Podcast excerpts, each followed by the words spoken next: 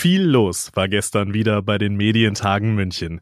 Was das große Ding in der Audiobranche ist, warum Antenne Bayern-Chef Felix Kovac beim Audiogipfel die ARD kritisiert hat und warum heute ein Hund im Programm ist, das erfahren Sie in dieser Folge unseres Podcasts. This is Media Now, der Podcast der Medientage München.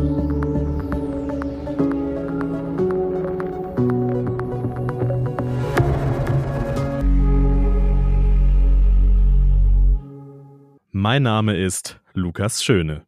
Ich glaube nicht, dass irgendjemand vor dieser Pandemie uns äh, hätte sagen können, dass ausgerechnet ein Podcast das Medium dieser Pandemie wird. Ja, Katja Marx, Hörfunkdirektorin des Norddeutschen Rundfunks, spricht da, man will sagen, natürlich vom Podcast Coronavirus Update mit dem Virologen Christian Drosten und inzwischen seiner Kollegin Sandra Ziesek. Und äh, insofern ist das für mich wirklich ein hervorragendes Beispiel dafür, wie das richtige Medium in der richtigen Situation Bedürfnisse von Publikum bestmöglich erfüllen kann. Und so drehte sich auch der Impulsvortrag von Tom Webster aus den USA vor allem um das Medium der Stunde. Webster ist Senior Vice President bei Edison Research. Das ist übrigens die Firma, die die ersten Polls bei den US-Wahlen nächste Woche veröffentlichen wird. Beim Audiogipfel aber sprach er über die Auswirkungen von Covid-19 auf den Medienkonsum in den USA. So hat sich zum Beispiel die Dauer des Zuhörens verlängert. Vor Corona waren lineare Audioangebote noch vorn. Nach Corona liegt nun der On-Demand-Bereich bei über 50 Prozent. Auch interessant war die Auswertung zur Podcast-Nutzung. Von 2014 bis 2020 hat sich der Konsum verdreifacht. Podcast ist also in aller Munde. Aber was den Absatzmarkt angeht, da sieht die Leiterin des Audiovermarkters RMS, Marianne Bullwinkel, das Live-Radio als Medium der Stunde. Insofern ähm, glaube ich schon, dass viele in der Krise gesehen haben, was die Bedeutung von Live-Radio tatsächlich ausmacht, äh, was Live-Radio auch kann. Und auch werbungtreibende Kunden haben das erlebt die bewiesene Wirkung, innerhalb von zwei, drei Tagen ähm, äh, mit einer Botschaft durchzudringen und das alles mit einem sehr, sehr guten Return on Investment. Das sind bekannte Stärken. Wir haben aber auch viele neue Kampagnen im Radio gesehen, von denen es bisher immer hieß, das würden nicht äh, funktionieren, nämlich Image-Kampagnen, Haltungskampagnen. Das ist ein Thema, das ich schon kenne, seit ich äh, klein bin, hätte ich fast gesagt, aber seit ich angefangen habe, in der Branche zu arbeiten. Und ähm, jetzt ist das auf einmal geschehen und hat sehr, sehr gut funktioniert. Aber wir kommen wieder zurück. Podcasts sind durchweg Teil der Innovationsstrategien der großen Player. Das hat sich beim Audiogipfel eindrucksvoll gezeigt. Was das für Antenne Bayern, den größten Privatsender in Deutschland, bedeutet, verriet Geschäftsführer Felix Kovac. Deswegen haben wir die Soundgarage gegründet äh, mit zurzeit drei Leuten, die sich hier im Haus ausschließlich mit der Produktion von äh, digitalem Content beschäftigen. Das geht über klassische äh, Webstreams inklusive der Entwicklung äh, von technischen Features, ähm, die das Hören dieser Streams ähm, interessanter machen bis hin ähm, zu eben auch äh, Podcasts. Um das Thema Podcast dreht sich auch sehr viel bei Benjamin Riesom. Der ist nämlich Vice President bei FIO, der neuen Audioplattform von Pro7 Sat1. Besonders interessant, vor kurzem hat FIO eine Kooperation mit der ARD bekannt gegeben und wird zukünftig Inhalte der öffentlich-rechtlichen Anstalten auf seiner Plattform veröffentlichen. Man kann gespannt sein, was sich daraus in Zukunft noch so ergeben wird. Ja, und das Radio natürlich inzwischen viel mehr sein muss, hat Joe Pavlas bestätigt. Er ist der Vorsitzende der Geschäftsführung bei Antenne Deutschland, des neuen privaten DAB Plus Anbieters. Er sieht sein Unternehmen eher als Audio Company 360 Grad dass das Thema Marke einen ganz, ganz wichtigen äh, Beitrag zukünftig auch weiterhin zu spielen hat. Ich glaube, wenn man sich irgendwie die, die digitalen Abrufzahlen sowohl im linearen Streaming als auch im, im Podcast-Streaming anschaut, dann sind meistens die erfolgreich, die auf der einen Seite entweder eine sehr, sehr bekannte Personenmarke sind oder auf der anderen Seite ähm, eine, eine sehr, sehr bekannte Absendermarke. Welche Plattformen dafür genutzt werden, ist eher sekundär. Auch kritisch ging es auf dem Audiogipfel zu. Felix Kovac ging es um die Vermarktung von Podcasts, die die öffentlich-rechtlichen auf Drittplattformen betreiben. Frau Marx meinte, äh, die Distributionsstrategie der öffentlich-rechtlichen würde eben auch in Richtung äh, internationaler Plattformen gehen. Da muss ich sagen, inwieweit es in Ordnung ist, dass äh, Rundfunkgebühren eingesetzt werden, um äh, große internationale Player in Deutschland äh, zu stärken, die dann wiederum den privaten Anbietern Probleme bereiten bei deren äh, Reichweitenentwicklung. Ähm, also da muss ich sagen, das sehe ich kritisch. Ja, und eine Vertreterin der öffentlich-rechtlichen saß mit Katja Marx vom NDR ja auch auf dem Panel. Sie sieht das ein bisschen anders. Es sei sogar eine Pflicht, das zu tun, denn die Menschen haben ein Recht darauf, sagt sie, an die Inhalte heranzukommen und man würde als Unternehmen dafür auch kein Geld bekommen. Die Hörfunkdirektorin des NDR lieferte zudem einen besonderen Blick auf das besondere Medium Radio. Und da Audio auf Zuhören basiert und mit Zuhören immer Respekt und Achtung vor dem anderen verbunden ist, deswegen hört man ihm zu, weil man daran interessiert ist, was er zu sagen hat, ist das in meinen Augen eigentlich gerade in dem Boom, den wir im Moment durch die Corona-Pandemie für unser Medium Audio erleben, eine der wichtigsten Lehren, die wir gerade haben. Welch integrative und verbindende Rolle Audio in diesen Tagen und in dieser Gesellschaft spielen kann. Also doch nicht nur Podcasts. Auch wenn der Podcast neben Voice-Angeboten zu den großen Gewinnern des Audiomarkts gehört. Kann denn jetzt einfach jeder einen Podcast starten? Das ist ja so eine Frage, die immer mal wieder im Raum steht. Benjamin Riesom, Vice President von FIO, meint, das geht schon. Und es gibt dann Profis, die den Leuten helfen, äh, diese Inhalte ähm, in der Postproduktion und so zu bearbeiten. Aber gerade was vorher gesagt wurde, die gute Geschichte rückt eigentlich viel mehr in den Mittelpunkt. Und ähm, insofern glaube ich, ist es eine Riesenchance, äh, die man, die man, die man da hat, ähm, auch eine Vielfalt und eine Pluralität zu unterstützen, die es davor nicht gab. Und ich glaube, das sieht man auch gerade man darf gespannt sein, wie sich der Podcast-Markt in Zukunft entwickelt. Da wird sich sicherlich noch einiges tun. Und ebenfalls gespannt darf man darauf sein, wie das Radio der Zukunft eigentlich so klingen wird.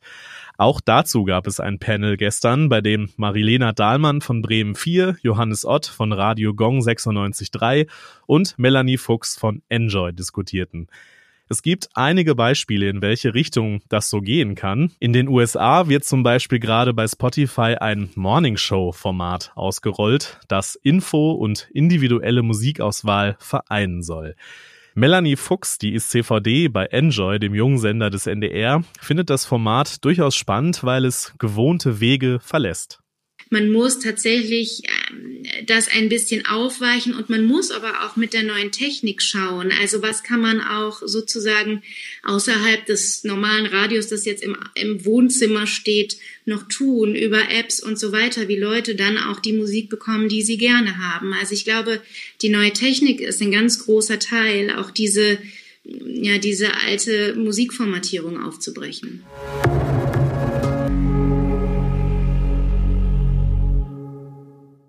Bevor die RadiomacherInnen über ihre Vorstellungen von der Zukunft ihres Mediums, Mediums gesprochen haben, hat Nele Heise fünf spannende Thesen über Radio im digitalen Zeitalter aufgestellt. Nele Heise ist freie Medienforscherin und zu ihren Forschungsschwerpunkten gehören unter anderem eben Podcasting und Radio in der digitalen Welt. Ich hatte die Gelegenheit, mit ihr im Vorfeld ihres Panels bei den Medientagen zu sprechen. Ich grüße Sie, Frau Heise. Hallo. Bevor wir über einige Ihrer Thesen sprechen, die Sie da aufgestellt haben, was finden Sie denn eigentlich das Schöne an Radio oder allgemein Audio?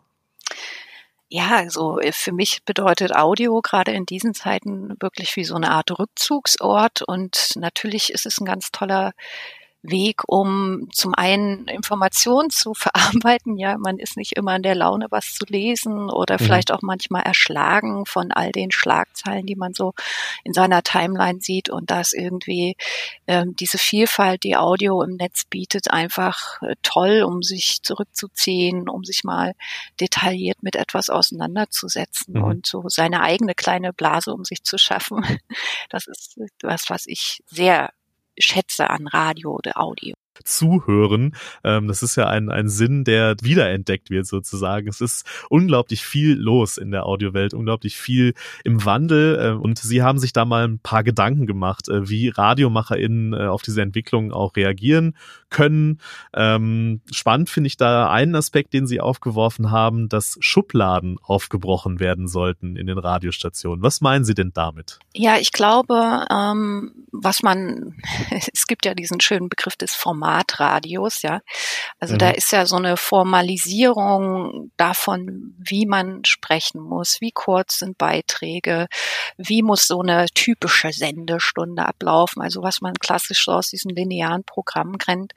Ähm, das ist, äh, wird ja gesprengt mit den Freiheiten, die man online zur Verfügung hat. Und ich glaube, das ist etwas, was äh, Menschen doch sehr schätzen. Also einmal diese Freiheit in der Gestaltung. Ähm, ein Beitrag muss eben nicht genau zwei Minuten lang sein, sondern braucht so lange, wie die Inhalte das hergeben. Und vielleicht auch ein Gespräch muss nicht runtergekürzt werden auf ein paar Sekunden, sondern kann eben ja stundenlang gehen, wenn es spannend mhm. bleibt.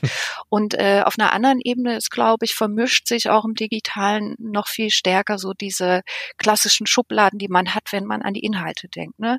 Unterhaltung, Information, E und U, ja, diese Infotainment-Geschichten, die kennen wir ja schon länger. Mhm. Aber da gibt es eben im Netz viel mehr Spielformen. Ja, ein spannendes Beispiel ist äh, AOC, äh, die äh, die, die US-amerikanische Politikerin, die jetzt bei Stream, äh, bei Twitch äh, gestreamt hat, ein Spiel gespielt hat und gleichzeitig über politische Inhalte informiert. Das sind einfach ja. Sachen, die wären jetzt in den klassischen Medien vielleicht erstmal völlig undenkbar, weil man äh, gar nicht den Spielraum dafür hat. Und da, äh, glaube ich, kann das äh, Digitale doch viele Impulse setzen, wie man auch inhaltlich innovieren kann in den äh, klassischen linearen Medien. Mhm. Ich glaube, im Digitalen ist es ja auch so, dass äh, der Austausch mit den Leuten, die auch mir wirklich zuhören, ja viel intensiver ist. Ähm, daher ist es auch ein Ansatz von Ihnen, äh, Sie sagen, mehr Diskurs wagen. Wer soll denn da mit wem diskutieren und worüber? Ja, ich glaube, was man zum Beispiel bei Podcasts ganz gut sieht, die sind äh, ziemlich stark teilweise darin, auch wenn sie jetzt nicht die große Reichweite der Radiosender haben, aber sie haben eben eine mhm. Reichweite bei, bei den Menschen, die sie hören. Also die, dass da Communities entstehen, wo man sich austauscht, teilweise auch geschlossene Instagram-Kanäle, ja, wo, mhm. wo dann wirklich über persönliche Erfahrungen, zum Beispiel von Rassismus gesprochen wird und wo Menschen, die eigentlich nicht repräsentiert sind in einer Medien plötzlich eine Andockstelle finden. Und ich glaube, das ist so ein Element, äh, was so ein bisschen so diesen Lagerfeuereffekt von den Medien schon auch sozusagen revitalisiert. Und auf der anderen Seite glaube ich, dass das Publikum oder die Menschen zum Beispiel in Lokalmedien ähm, gar nicht mehr so stark sichtbar sind. Ähm, wir sind zwar gewohnt daran, dass man heute wirklich jeden, jeden Mist auf Social Media liest, ja. aber so diese äh, was, welche Themen sind eigentlich den Menschen wichtig? Ähm, welche Perspektiven haben sie darauf? Da finde ich, äh, sollte Radio vielleicht ein bisschen wieder mehr hin zurückkommen und dem, mm, ja, dem Publikum, äh, dass es vor Ort zum Beispiel hat, auch einen Raum geben, sich auszutauschen. Zu Ihren Thesen gehört zum Beispiel ja auch noch äh, mehr Stimmvielfalt äh, den Menschen. Das äh, korrespondiert ja auch mit dem, was Sie gerade gesagt haben, so auf Augen bzw. Ohrenhöhe zu begegnen. Wenn man es mal so zusammenfasst, würden Sie sagen, RadiomacherInnen sollten mehr wagen? Auf jeden Fall. Ähm, ich denke, man kann nicht ignorieren, dass gerade jüngere Menschen ja in eine völlig andere Medienwelt, Medienumwelt hineinwachsen, wo die Konkurrenz äh, sehr groß ist. Also auch zum Beispiel, wenn man sieht, Radio wird ja immer so als das Begleitmedium äh, betitelt und das sehen wir heute bei Streamingdiensten, wo man seinen ganz persönlichen Musikgeschmack wiedergespiegelt sieht, aber auch bei sowas wie auf YouTube irgendwelche Let's Plays, die die Leute eben nebenbei laufen lassen zur Berieselung. Also ja. da ist schon eine große Konkurrenz um die Aufmerksamkeit gerade junger Menschen und ich glaube, wenn Radio, ähm, sagen wir mal, sich so zurücklehnt und sagt, ach, wir haben doch immer noch die höchste Reichweite und die größte Relevanz, ja. was Audio angeht, äh, auch im digitalen, ich glaube, da kann man sich nicht mehr lange drauf zurückziehen auf diesen Punkt, sondern muss schon eben auch mehr Angebote schaffen und vielleicht auch welche, wo Radio nicht nur aufs Audio beschränkt bleibt, sondern wo man tatsächlich eben digital präsent ist und sich sichtbar macht und äh, dadurch eben Möglichkeiten schafft, dass äh, ja Communities entstehen können, mit denen sich die Menschen auch gerne identifizieren. Also sich an die Lebensrealität der Menschen im Digitalen ähm, ja auch ein Stück weit anpassen, äh, schauen, was passiert da und äh, daraus die richtigen Schlüsse ziehen am Ende. Frau Heise, vielen Dank für das Gespräch. Sehr gerne und immer neugierig bleiben.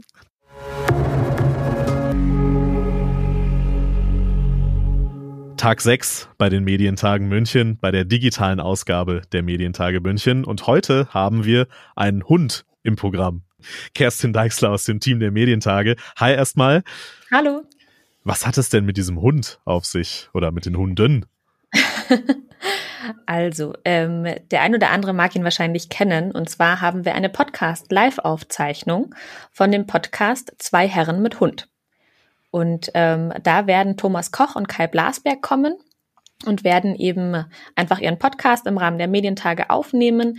Es geht dabei ja immer so ein bisschen um alles, was irgendwie die Medien- und Werbebranche irgendwie bewegt und sie erzählen irgendwie Anekdoten und irgendwie Analysen und ähm, was sie eben gerade so ein bisschen beschäftigt, was sie in der Branche so aufgeschnappt haben. Und deswegen werden wir eben diese beiden Herren mit Hund da haben. Und ähm, wer es eben nicht weiß, also dieser Name kommt zustande, weil die beiden sich ähm, beim Gassi gehen eigentlich angefreundet haben mit ihren Hunden. Also die kannten sich schon so irgendwie ähm, sporadisch und wussten, wieso wer der andere ist und sind irgendwann auf die Idee gekommen, gemeinsam Gassi zu gehen mit ihren beiden Hunden und dadurch entstand eine Freundschaft und äh, jetzt gibt es eben auch diesen Podcast. Super Geschichte. Und zeigt sie mal wieder, Hunde verbinden die Menschen. Ja, das Definitiv. ist doch eine sehr, sehr schöne Geschichte. Ähm, kurze Insiderfrage. Danach ist Tom Buro im Gespräch. Hat er auch einen Hund dabei? weißt du also, das? So, soweit ich weiß nicht. Also wir müssen ja auch ein bisschen die Personenzahl beschränken und ja, stimmt. eventuell sind da Hunde dann auch mit inbegriffen. das, das ist möglich, das ist möglich. Deswegen Tom Buro wahrscheinlich ohne Hund, aber natürlich mit spannenden Einsichten in, in den öffentlich-rechtlichen Rundfunk daraufhin. Genau. Eine weitere wichtige Frage für die gesamte Branche für die gesamte Medienbranche ist ja, wie können die Medien diverser und vielfältiger werden? Eine auch große Diskussion, die in diesem Jahr äh, gesellschaftlich, aber auch in der Medienbranche geführt wurde. Da sind wir natürlich noch lange nicht da, wo wir eigentlich sein könnten oder vielleicht sogar sollten als Medienbranche, die ja die ganze Vielfalt der Gesellschaft abbilden soll. Das ist ein Schwerpunkt heute bei den Medientagen. Wer wird denn da diskutieren? Genau, also Nochmal ein bisschen zum Hintergrund. Also mhm, es ist einfach ja. für uns ein super wichtiges Thema, ähm, weil wir einfach wirklich explizit dahinter stehen, dass die Medienbranche diverser werden muss. Wir haben das im Sommer schon ähm, als Thema aufgenommen. Wir hatten da ja unsere Online-Eventreihe, ähm, auch die Digitalks, und hatten da auch schon das Thema Medien und die Rassismusdebatte und haben einfach auch gemerkt, dass es super gut ankommt, über dieses Thema zu sprechen, weil einfach sehr viel Gesprächsbedarf da ist. Und da gibt's noch viel zu tun und ich glaube, dass wir da alle einfach noch lernen können, auch irgendwie, was wir machen können, wie man irgendwie dagegen vorgehen kann. Und deswegen war es uns auch so wichtig, einfach das zum Thema nochmal auch der Medientage digital zu machen. Und äh, moderieren wird das Ganze. Jeder kennt sie wahrscheinlich von RTL Nasan Eckes. Ja, bin ich auch ganz schon gespannt. lange im Geschäft, ja. Stimmt, genau, ja, sehr bekannter genau. Name. Ja, sehr lange im Geschäft und äh, ich glaube, wird sehr, sehr interessant, wenn sie das äh, moderiert. Und ähm, also wirklich, wir haben sehr viele Leute dabei bei der Diskussion, auch einige, die bei den Digitalks dabei waren. Wir haben auch zum Beispiel Sham Jeff dabei, ähm, Journalistin und Politologin, ähm, sehr beeindruckender Lebenslauf auch. Oder ähm, auch Solen Youssef, die Regisseurin und ähm, Autorin. Oder ähm, von der ARD ähm, Markus Bornheim. Also wirklich ähm, ich bin gespannt. Also ich finde es wirklich ein wichtiges Thema, worüber wir einfach sprechen müssen. Und ähm, bin sehr froh, dass wir das so ins Programm auch mit aufgenommen haben. Ich glaube, da wird es wirklich eine sehr spannende Diskussion geben, äh, wenn man sich die Leute mal anschaut, die auf dem Panel sitzen. Ähm, da treffen dann natürlich auch verschiedene Charaktere aus mit verschiedenen Blickrichtungen aufeinander. Ich glaube, das wird sehr, sehr spannend. Ja, ein weiteres Highlight heute wird sicherlich der Auftritt von Thilo Mischke sein. Und bei Thilo Mischke ist es ja so, wenn man noch vor ein paar Wochen jemanden gefragt hätte, wer ist das denn eigentlich? Dann wäre er wahrscheinlich nur so ein paar Medieninsidern oder Heavy-Usern von dem Programm von ProSieben ein Begriff gewesen. Das hat sich ja jetzt wirklich stark geändert. Wenn du noch einmal kurz erzählst, was da genau war und worüber er bei den Medientagen heute sprechen wird. Also ich freue mich total. Thilo Mischke klar, in der Medienwelt kannte man ihn schon, weil er ist einfach super bekannt für seine sehr, sehr guten Reportagen. Aber jetzt ähm, mit seinem, mit seiner Doku über den Rechts, äh, Rechtsradikalisierung in Deutschland einfach wirklich, die hat ja sowas von eingeschlagen, muss man ganz ehrlich sagen. Das war einfach auch super gut gemacht, ohne Werbung zur Primetime. Unglaublich gut recherchiert, ähm, sehr, sehr spannende Geschichte. Und ähm, er wird drüber sprechen über das Thema Fernsehen mit Haltung. Also was bedeutet es eigentlich, ähm, dass Medien wirklich auch sich bewusst sind, welche gesellschaftliche Relevanz sie haben. Also gerade heutzutage zum Thema Fake News und ähm, Desinformation muss es, glaube ich, gerade den Medien viel, viel bewusster noch sein, wie relevant sie sind und welche Informationen sie weitergeben müssen und eben auch bei schwierigen Themen. Und ähm, darüber wird er sprechen, also auch wirklich, wie können Sender Haltung zeigen. ProSieben hat es ja ganz eindeutig einfach gemacht mit dieser Doku. Und wie kann man auch einfach junge Zielgruppen oder auch andere Zielgruppen damit ansprechen? Und ähm, welchen Beitrag können da sowohl die öffentlich-rechtlichen, aber auch wirklich die Pay-TV oder Free-TV und ähm, privaten Sender ähm, da leisten. Und das, glaube ich, wird wirklich sehr, sehr interessant werden, weil er da ja einfach der perfekte Mann auch ist, um darüber zu sprechen. Auf jeden Fall ein Mann der Stunde, was dieses Thema angeht in der ja. deutschen Medienlandschaft. Das auf jeden Fall. Und wir sehen auch den ganzen Tag heute wird es wieder auch um diese grundsätzlichen Fragen gehen, die die Medientreibenden, glaube ich, äh, überall international wie national umtreiben. Und äh, da freuen wir uns wieder auf ein spannendes, abwechslungsreiches Programm heute bei den Medientagen München. Vielen Dank, liebe Kerstin, dass du uns kurz die Highlights schon mal mal vorab genannt hast heute. Dankeschön. Sehr, sehr gerne. Ja, neben den Highlights im Programm, die Kerstin uns gerade verraten hat, gibt's natürlich auch heute wieder sehr viel zu entdecken auf der Plattform der digitalen Medientage München. Da würde ich Ihnen empfehlen, zum Beispiel mal in unserem Expo-Bereich in der XR-Area vorbeizuschauen. Da können Sie abtauchen in die Welten der Extended Reality, der Virtual Reality. Das ist wirklich sehr, sehr sehenswert. Heute dreht sich da unter anderem ein Programmpunkt um Herausforderungen und Chancen für Extended Reality im Marketing. Also wirklich auch da ganz spannende Themen und sehr, sehr schöne Bilder. Also das lohnt sich. Präsentiert vom XR Hub Bavaria und dem Mediennetzwerk Bayern. Und damit wünsche ich Ihnen an dieser Stelle, ja, fast schon traditionell viel Spaß und gute Insights bei den Medientagen München. This is Media Now, der Podcast der Medientage München.